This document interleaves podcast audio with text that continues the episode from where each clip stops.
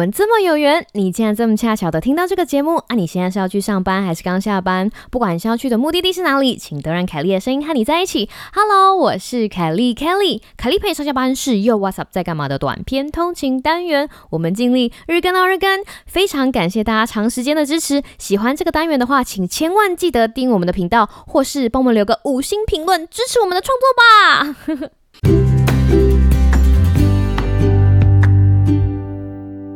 Hello，各位听众朋友，大家好啊！今天呢会是一个美好的星期一，因为凯莉回来了，耶！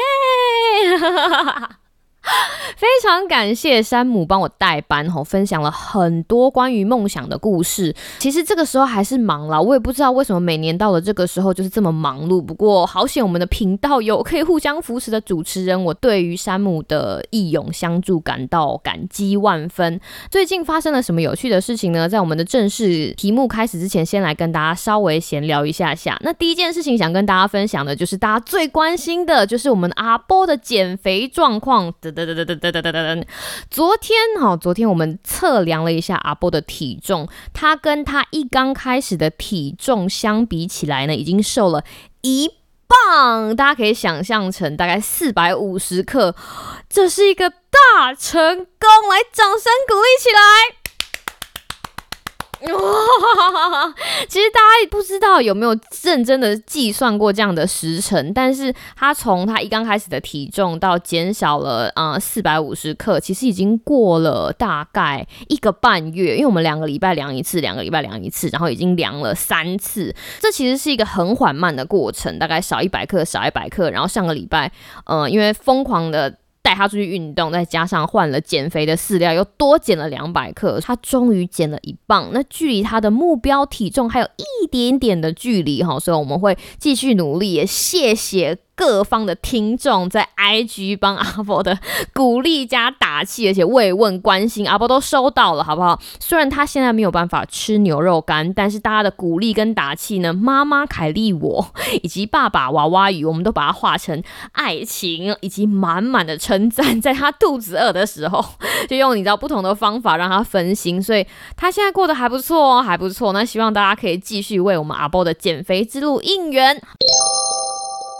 那第二件事情呢，好是要跟大家讲一下，哎，不知道大家有没有发现，就是上个礼拜五，凯莉陪你上下班，偷偷的在 IG 上面上传了一个特别的集数。对我上个礼拜我就突然想到，想说，哎，不知道 I G 有没有办法上传一个小小的集数，然后就是把凯莉陪你上下班的一个小故事放上去。结果尝试一下，他觉得还蛮不错的，因为呃，怎么讲，那个特别的集数一，它只存在二十四个小时，也就是说，如果你不去 I G 听的话，它就消失了。你不觉得这样就很特别吗？然后它是一个连我们频道上面都不会收录的阿波日常生活的，我觉得还蛮有趣的一个故事。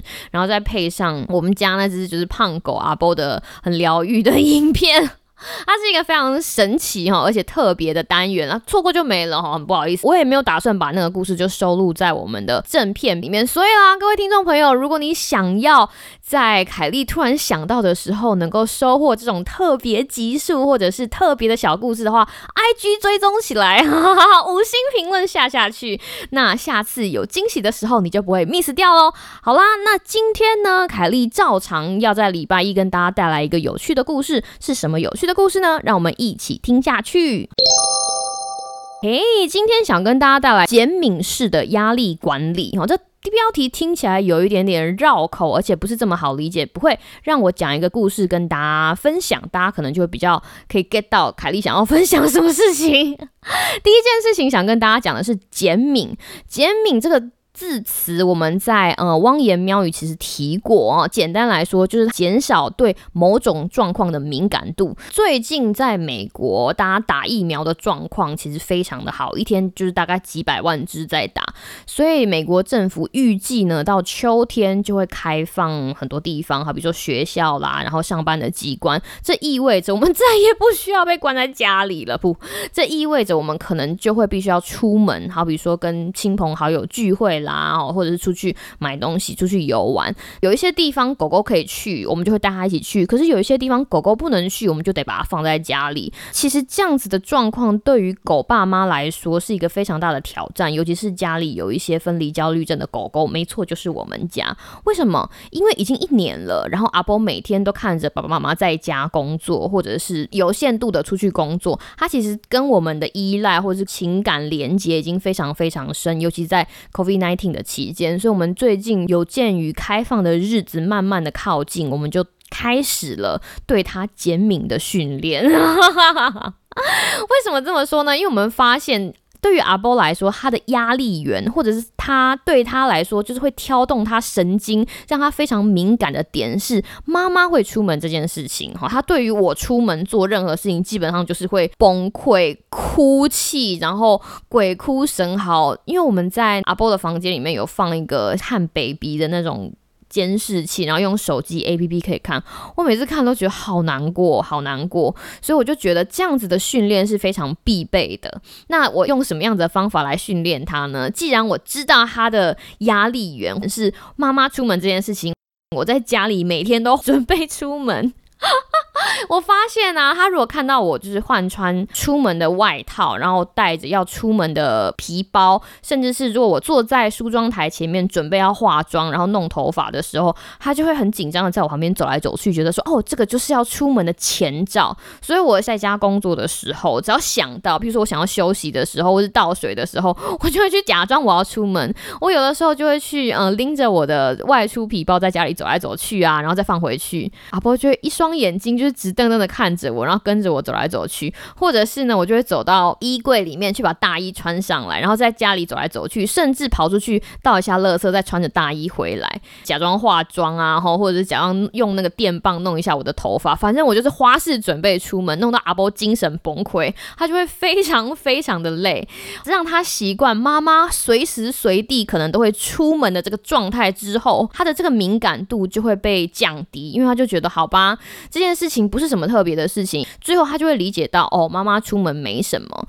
那当然，这件事情的进程没有像我们想象的这么快。这件事情刚刚开始，在美国就是彻底开放之前，最近可能会很长很长做这件事情。我发现，不管要训练啊，包什么事情，我都会先把自己弄得很累，你知道？不管是他要减肥啊，或者是我以后只是为了要出门。不过哈，这些训练其实都是合理的，也会让他的狗生过得比较没有大压力。我真的觉得我没有念戏剧性，真的太可惜了。我每天要演出门都演得很逼真，我都用真情实感去演我要出门哦，是真的是真的。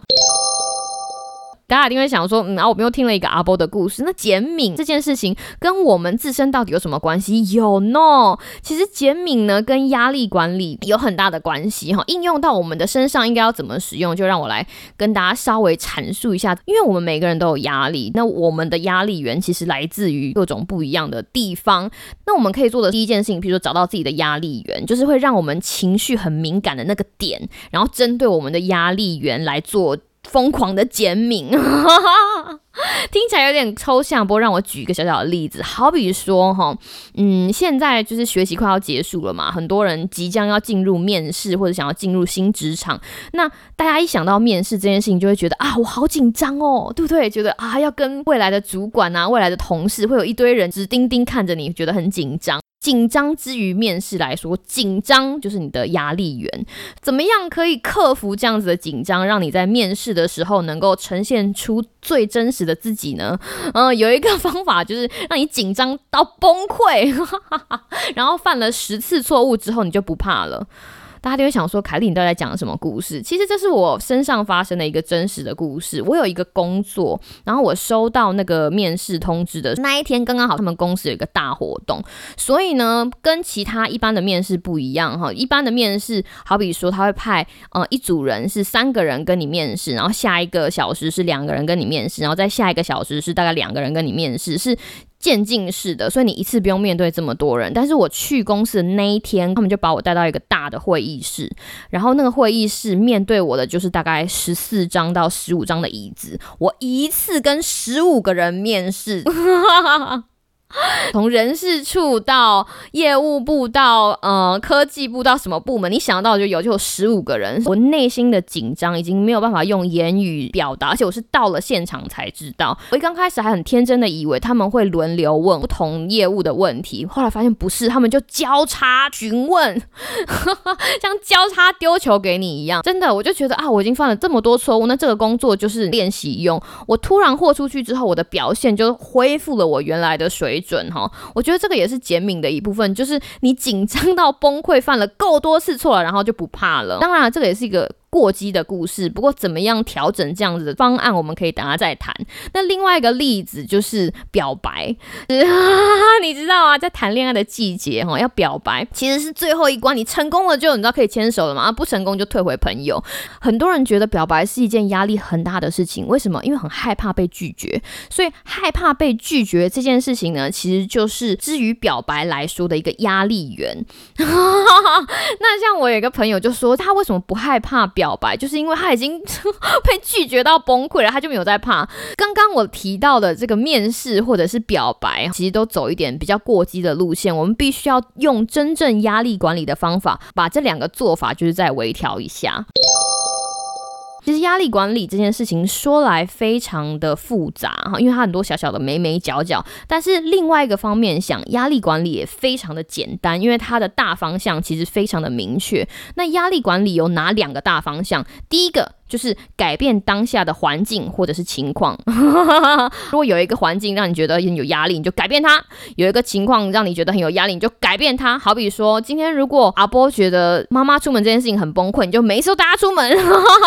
如果今天呢，你觉得面试很有压力，你就安排面试官当暗装。当然啦，这是很理想的状态。这件事情不是每一次都有可能发生啊，对不对？哪有可能没收大家出门？哪有可能每一场面试都会有暗装的面试官？所以当环境或者是情况没有办法这么容易被改变的时候，第二个压力管理的重点就会进场了。那这个第二个压力管理的重点呢，就是改变面对当下环境或者是情况的心态。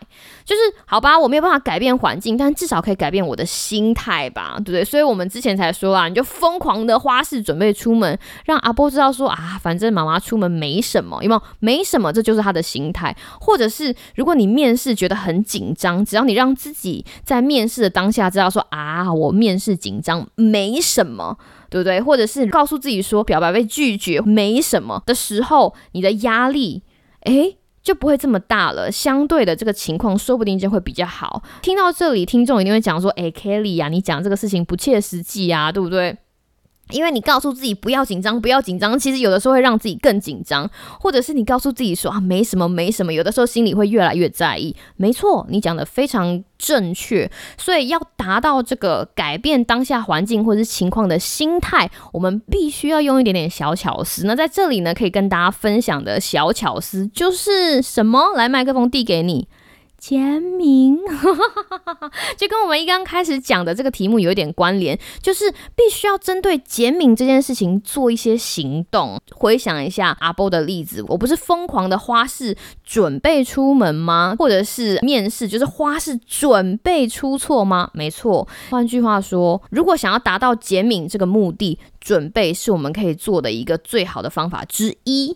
心理准备、环境准备，或者是事先准备，其实都可以。在阿波的例子，因为我们没有办法在当下给阿波心理的准备，所以我们能做的事情就是事先准备，疯狂的让他练习，疯狂的让他习惯说：“哦，妈妈带这些东西出去就是他的日常，这件事情对我的生活来说不会有什么不一样。”让他习惯这样子事情的发生。像在面试的时候，如果真的非常紧张，我们可以给会让自己感到安心、压力不会这么大的小撇步，就是告诉自己说你会出错啊。你可以想象哈，就是我给你一个面试成功锦囊，就一打开的第一个锦囊就写说哈哈你会出错，然后第二个锦囊也是哈哈你会出错，然后第三个锦囊也是哈哈你会出错。